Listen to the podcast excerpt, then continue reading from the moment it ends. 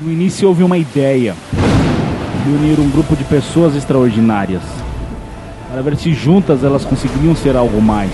Para que juntas elas pudessem lutar as batalhas que ninguém mais poderia lutar. Eu chamei essa ideia de iniciativa Postergadores.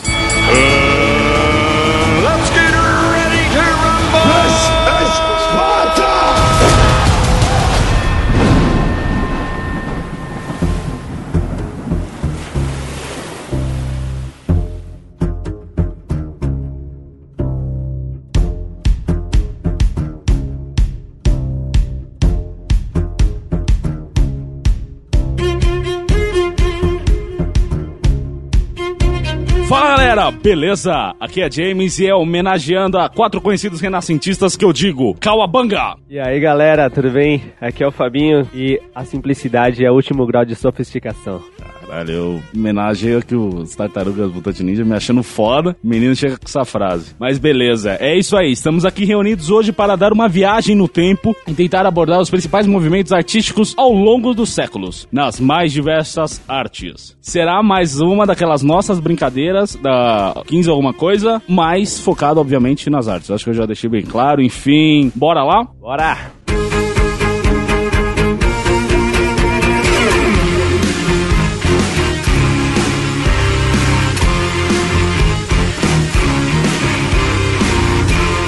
Primeira pergunta é relativa ao renascentismo, Fabinho. Mais especificamente, o melhor artista plástico. Então, só em miúdos, Renascimento foi um movimento que ocorreu entre os meados do século XIV e do século XVI. Tinha como princípio recriar todo o ideal de beleza, enfim, se utilizar dos preceitos da cultura greco-romana para aplicar na própria época, mas diferente da cultura greco-romana, que era basicamente só mostrar o divino e tê-lo como superior, enfim, a- o Renascimento quis trazer também as ciências, juntar o artístico ao científico. Então, quando você vê uma obra do Da Vinci, do Michelangelo, ele só não tá tentando mostrar a figura divina, mas como também tem todo o embasamento científico, filosófico por trás. Então, você vai ter vários preceitos matemáticos, biológicos. Além disso, uma coisa que propiciou muito a essa época, finalmente a gente ter esse ressurgimento da, do. Bom, enfim, tudo, toda essa receita maluca foi que aí a gente já teve avanços de técnicas, tecnologias, materiais finalmente capazes de tornar concreto, o trocadilho aí, com as estátuas, tudo que passava pela cabeça do Michelangelo, pelo Da Vinci, o Rafael, enfim, todas as tartarugas ninjas e mais uns carinhas aí. Bom, enfim, eu já falei demais aqui, Fabinho. Quem que você escolheu pra homenagear como melhor artista plástico renascentista? Ah, cara, eu escolhi o Leonardo da Vinci, como todo mundo sabe, foi, acho que acredito que um, uma das maiores personalidades que já viveram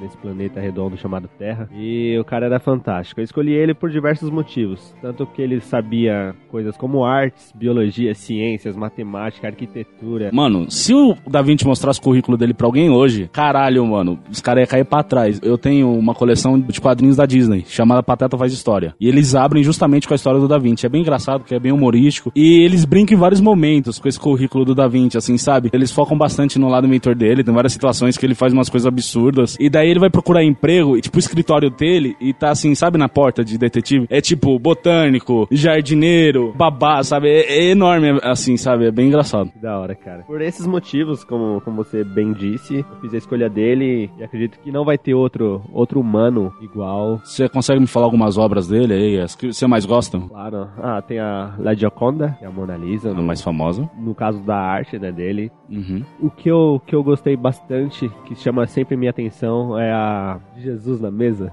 Ah, é a última ceia. A última ceia. Agora eu não lembro se é a o última nome. ceia ou se é Santa Ceia.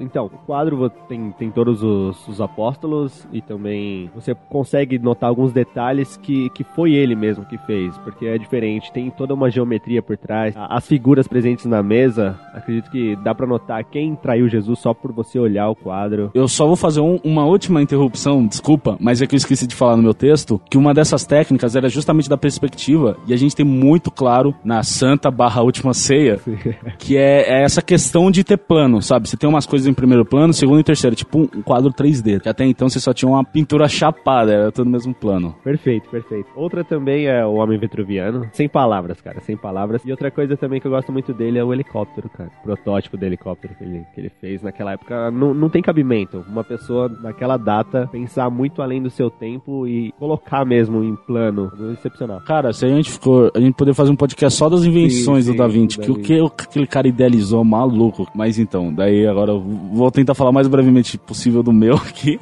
Depois do Da Vinci é até difícil colocar alguém se parando. Mas eu gosto muito do Michelangelo. O cara também Fantástico. não vai chegar aos pés do Da Vinci, mas ele era um cara muito foda, também trabalhava tanto com a pintura como com a escultura. Então eu vou citar aqui tanto a Capela Sistina, que eu não lembro agora o nome do, do afresco, acho que é Julgamento Final. O juízo final. Juízo Final, obrigado. E a Pietà, que é espetacular. Eu também gostaria de fazer uma observação que você muito bem falou do, do juízo final. Não sei se você pôde perceber na hora que Adão tá em contato com a mão de Deus. Sei, Deus parece que ele tá flutuando num tapete vermelho. sei. Não sei se você reparou, o formato do tapete vermelho é um cérebro. Caralho, você tá me zoando, velho. Eu nunca reparei. Repara nisso pra você ver. Então, entra muito essa proposta do renascimento entre o homem e Deus e a, e a ciência. Acredito que, que ele colocou o homem no centro e Deus flutuando num cérebro. O cérebro é totalmente humano. A gente não sabe se, se Deus tem algo assim ou não. E aí foi fenomenal, cara, essa parte. Após a Idade das Trevas, a Itália iluminou o mundo. Emergiu da sinistra e devastadora peste negra e trouxe inovações, arte e a glorificação do homem. Foi uma explosão de ideias brotadas das mentes mais esclarecidas de todos os tempos.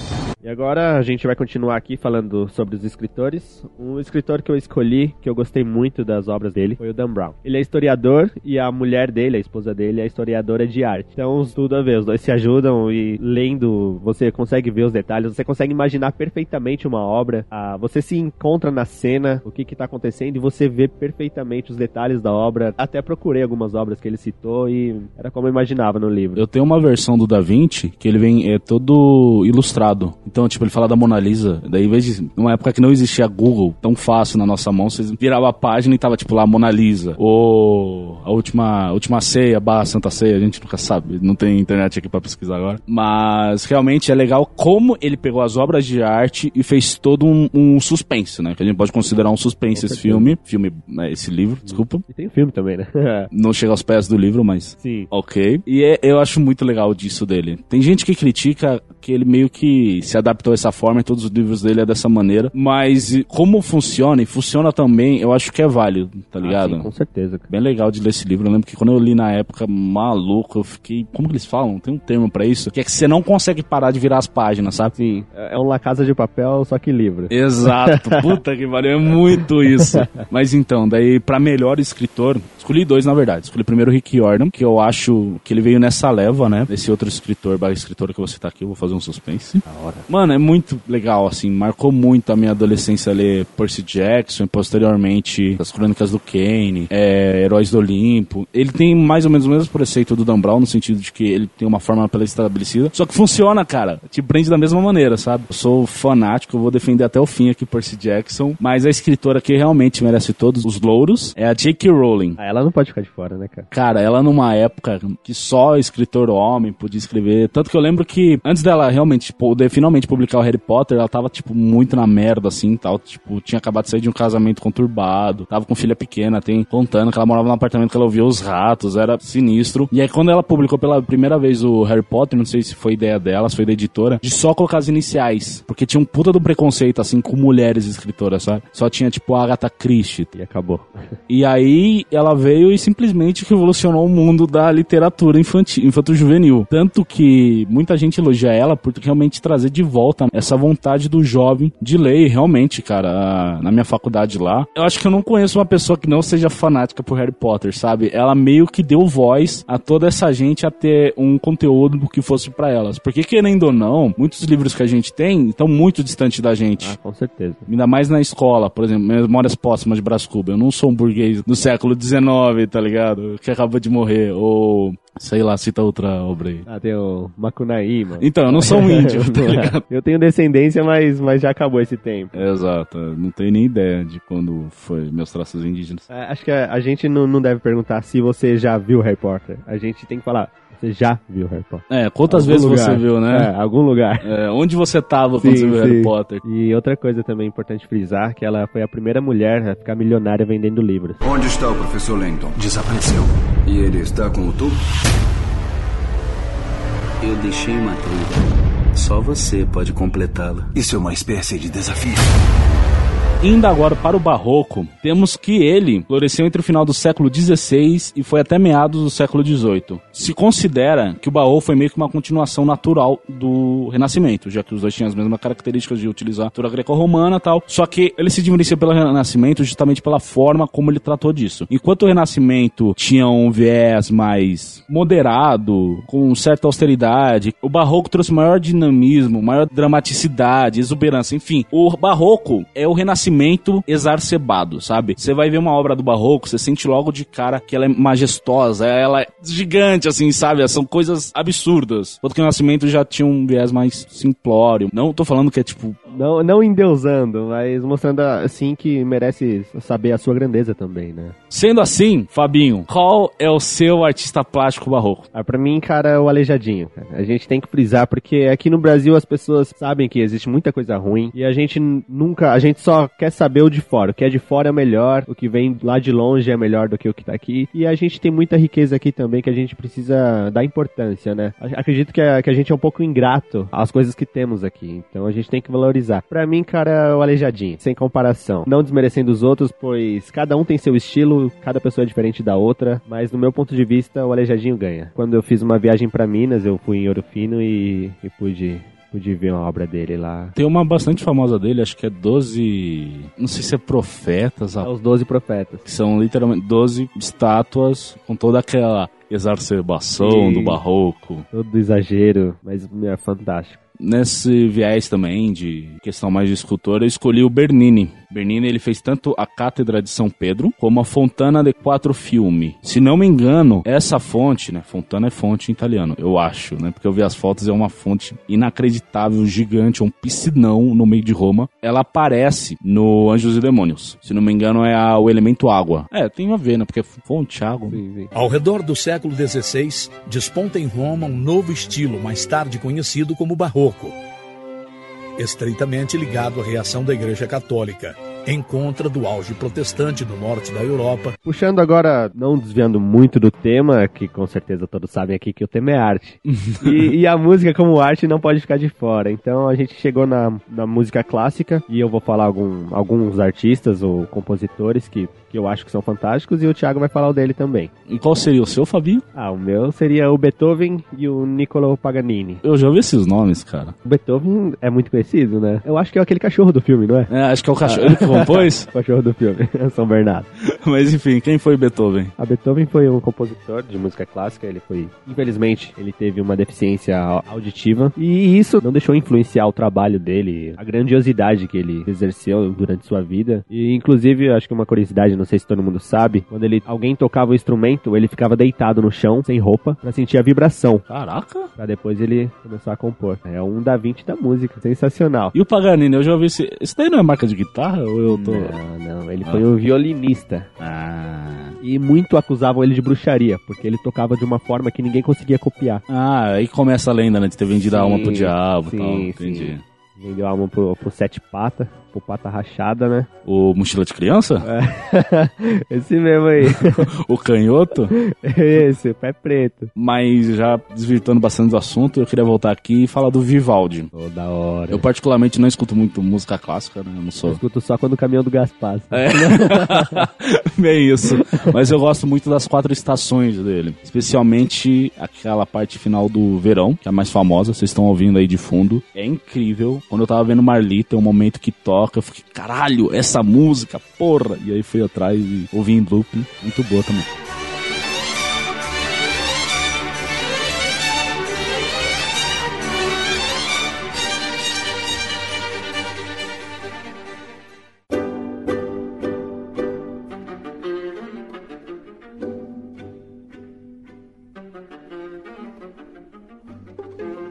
Seguindo aqui por nossa linha do tempo, temos agora o impressionismo, que foi um movimento que surgiu na pintura francesa do século XIX, que vai bater mesma época da Belle Époque. Eu não vou entrar em detalhes de como foi a Belle Époque e tal, a gente vai deixar para um podcast futuro para falar dessa bela época, trocadilho aí. Mas então, o movimento surgiu justamente com a obra de Claude Monet chamada Impressão Nascer do Sol. E os impressionistas buscavam não mais ter essa questão de realismo, não mais fazer um autorretrato, né, em suas pinturas da realidade. Eles buscaram então fazer a impressão que eles tinham acerca do mundo. Nessa época a gente já tinha registro fotográfico, se não me engano até, quem sabe, é cinematográfico Será que os irmãos Lumière já tinham inventado alguma coisa?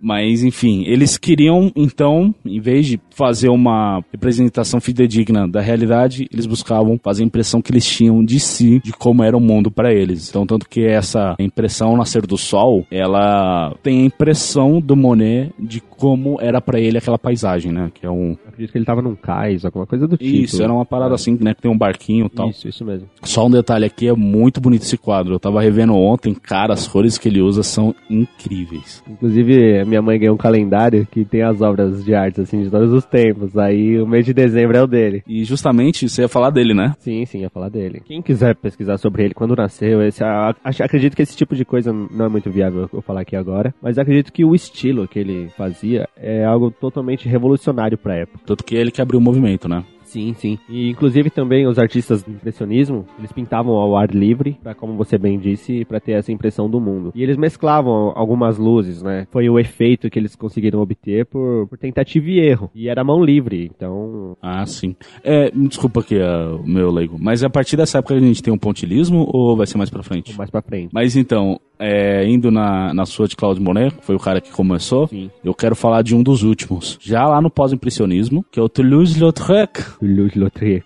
Pra quem não sabe, ele era um cara que ele tinha um- uma doença muito específica chamada pycnodisostose, que mais tarde ficou conhecida como doença de Toulouse-Lautrec, que simplesmente faz com que ele tivesse ossos frágeis, baixa estatura, como se isso não bastasse. Ele durante a adolescência quebrou os dois fêmurs. Então ele ficou com 1,50m de altura. Tinha que tomar aquele calcitran, né? É, ele Exato. Ele foi um cara sempre muito baixinho, tanto que é o que mais brinco. De novo, no Patata Faz História, tem um momento que ele é citado e mostra, tipo, só a ponta do chapéu dele assim, sabe? Se fizesse alguma representação de mim, seria a mesma coisa. É.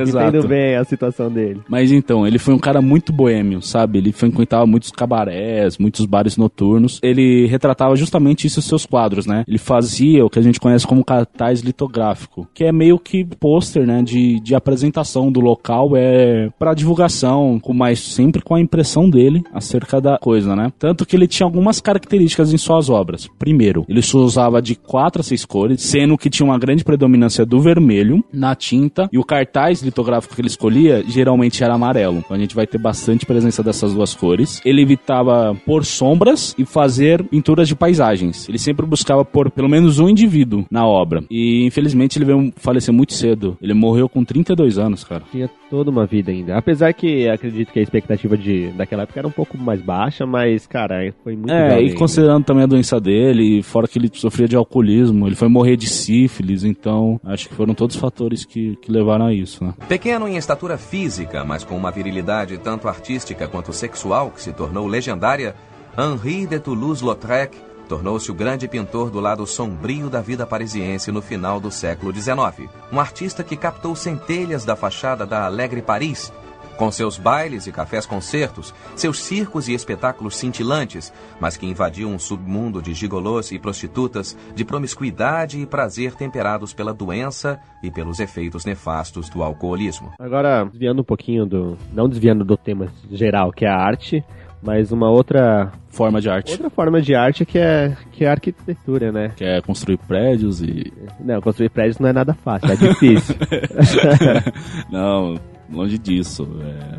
E aí, quem que você puxou pra arquiteto pra abordar aqui? Arquiteto, pra mim, de todos os tempos, é o Imhotep. Ele era egípcio. Tá aí, acho mais uma forma de, a gente identificar que o continente africano não é só tudo aquilo que as pessoas pensam. É, tem gente que acha que a África é um país, né? Sim, sim. E, e também fortalecendo esse, esse tema que acho que acredito que falta muito no mundo a gente reconhecer mais artistas africanos também. Inclusive aqui no Brasil a gente tem uma cultura totalmente junta com a África. E por ele ser egípcio, ele foi um Leonardo da Vinci também, voltando no tema que o cara foi fantástico, não dá pra negar. Da época do Antigo Egito. Ele era do.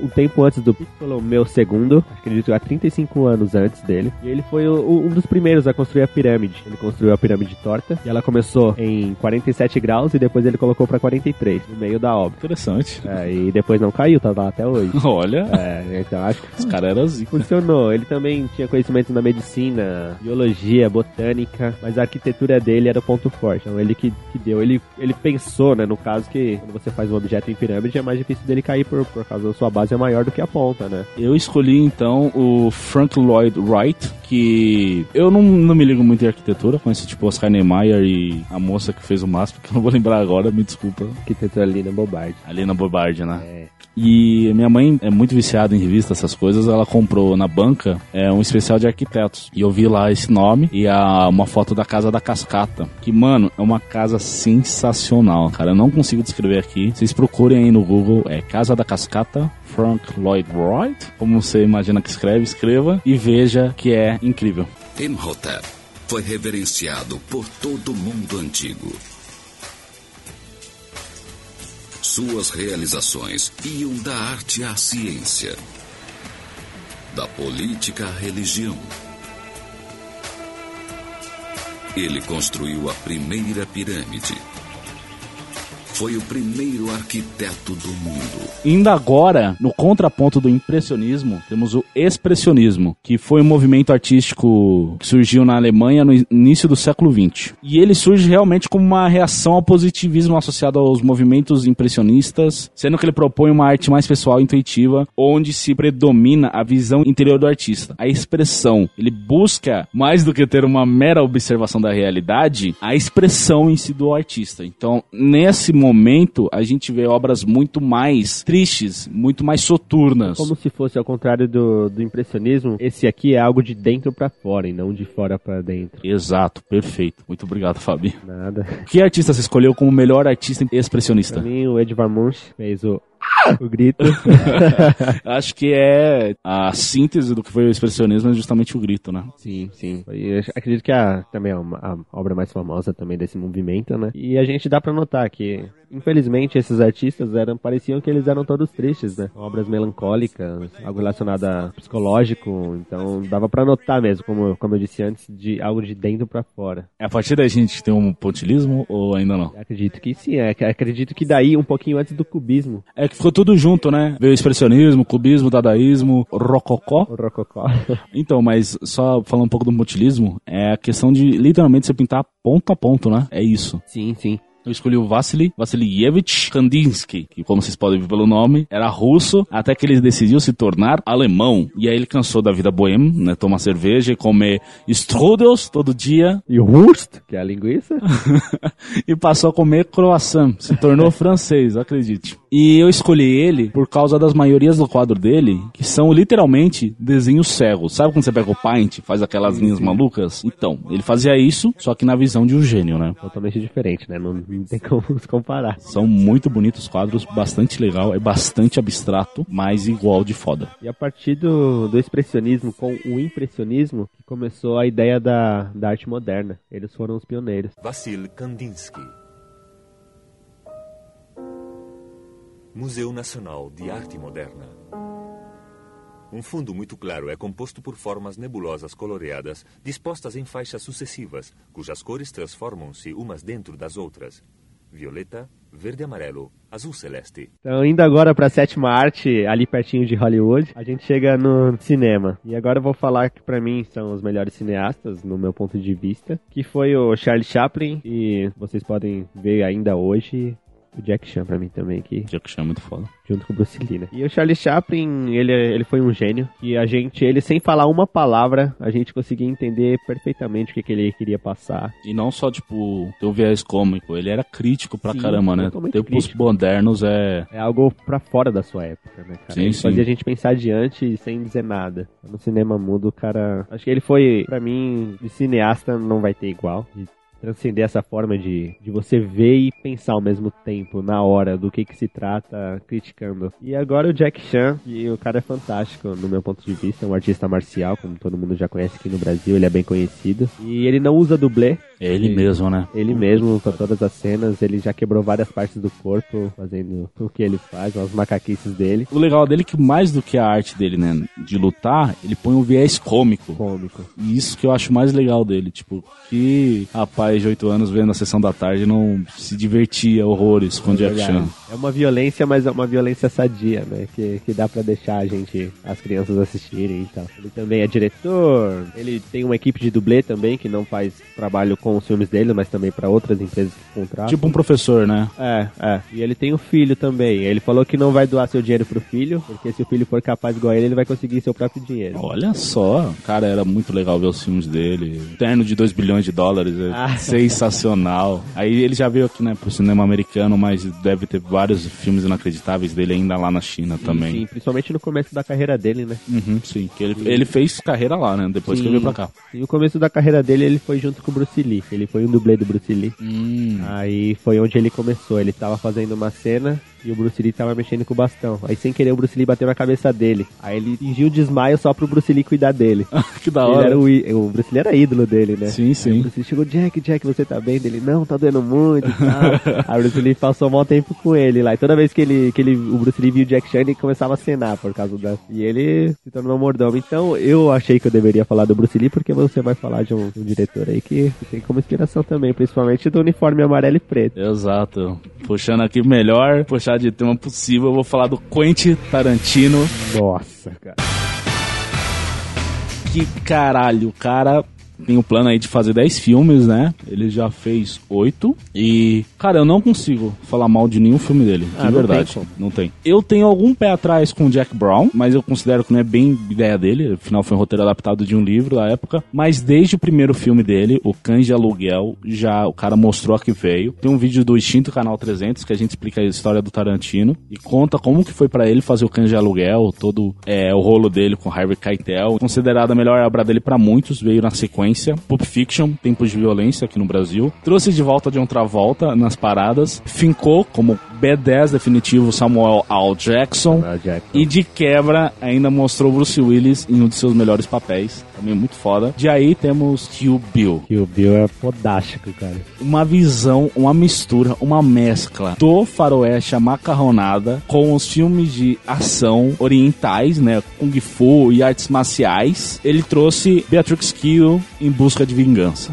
Sedenta por sangue, cara. O Kill Bill foi dividido em duas partes, tanto que muita gente considera como dois filmes distintos, mas pro, na cabeça do Tarantino não só. Enfim, não vou entrar em detalhes, mas dá detalhes ao uniforme dela, que é aquele amarelo com preto, que é uma referência descarada. Não é referência pro Tarantino, é cópia mesmo. É Ele cópia, copia. cópia. Que o Bill é muito foda, mas a gente ainda tem coisas a mais do Tarantino, como A Prova de Morte, que é tido para alguns como um cocô, né? O pessoal odeia esse filme, mas eu tenho um carinho especial por ele. Eu sinto que esse filme, A Prova de Morte, era pra fazer um, um duo com o filme do Robert Rodrigues da mesma época, o Guerra ao Terror. Simplesmente são dois filmes referências a filmes trash de terror da década de 80, 70, não sei muito bem. E daí a gente tem o inacreditável Bastardos Inglórios. Meu Deus, cara. Tarantino foi pra Segunda Guerra e mudou o rumo da história com o assassinato mais do que violento do Hitler, além de inventar que tem um caçador de judeus e uma equipe de elite treinada para matar nazistas. Judeus treinados para matar nazistas. Mas isso foi verdade, aconteceu, teve, aconteceu na Segunda Ah, mas Guerra. não teve um caçador de judeus, teve?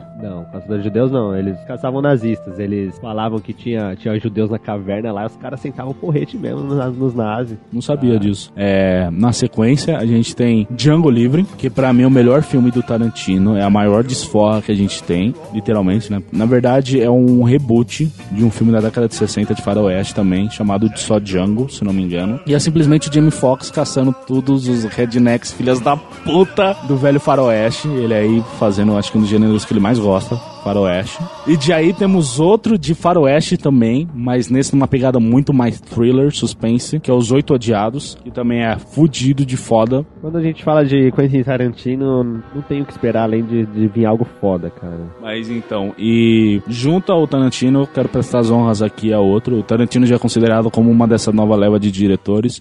Mas a gente tem um garoto, um rapazinho aí, chamado Edgar Wright. Que o cara acho que tem nem 40 anos, sabe? Fez o primeiro filme dele, ele tinha nem 20. Quando ele fez foi um filme da faculdade. Mas eu quero dar destaque aqui pra trilogia do Sangue Sorvete. São três filmes, sem continuação entre si, são três filmes fechados, com algumas características. A primeira, ele é dirigido pelo Edgar Wright, obviamente. É o roteiro tanto feito pelo Edgar Wright como pelo Simon Pegg, em que o Simon Pegg é o protagonista, ele tem como melhor amigo o. Puta, eu não vou lembrar o nome dele, eu só sigo a conta do Instagram, se não me engano é Fred Gold. Vai ter correção ainda na edição. E eles ficam em situações absurdas, assim, sabe? E em algum momento eles vão comer um corneto. É isso, hein?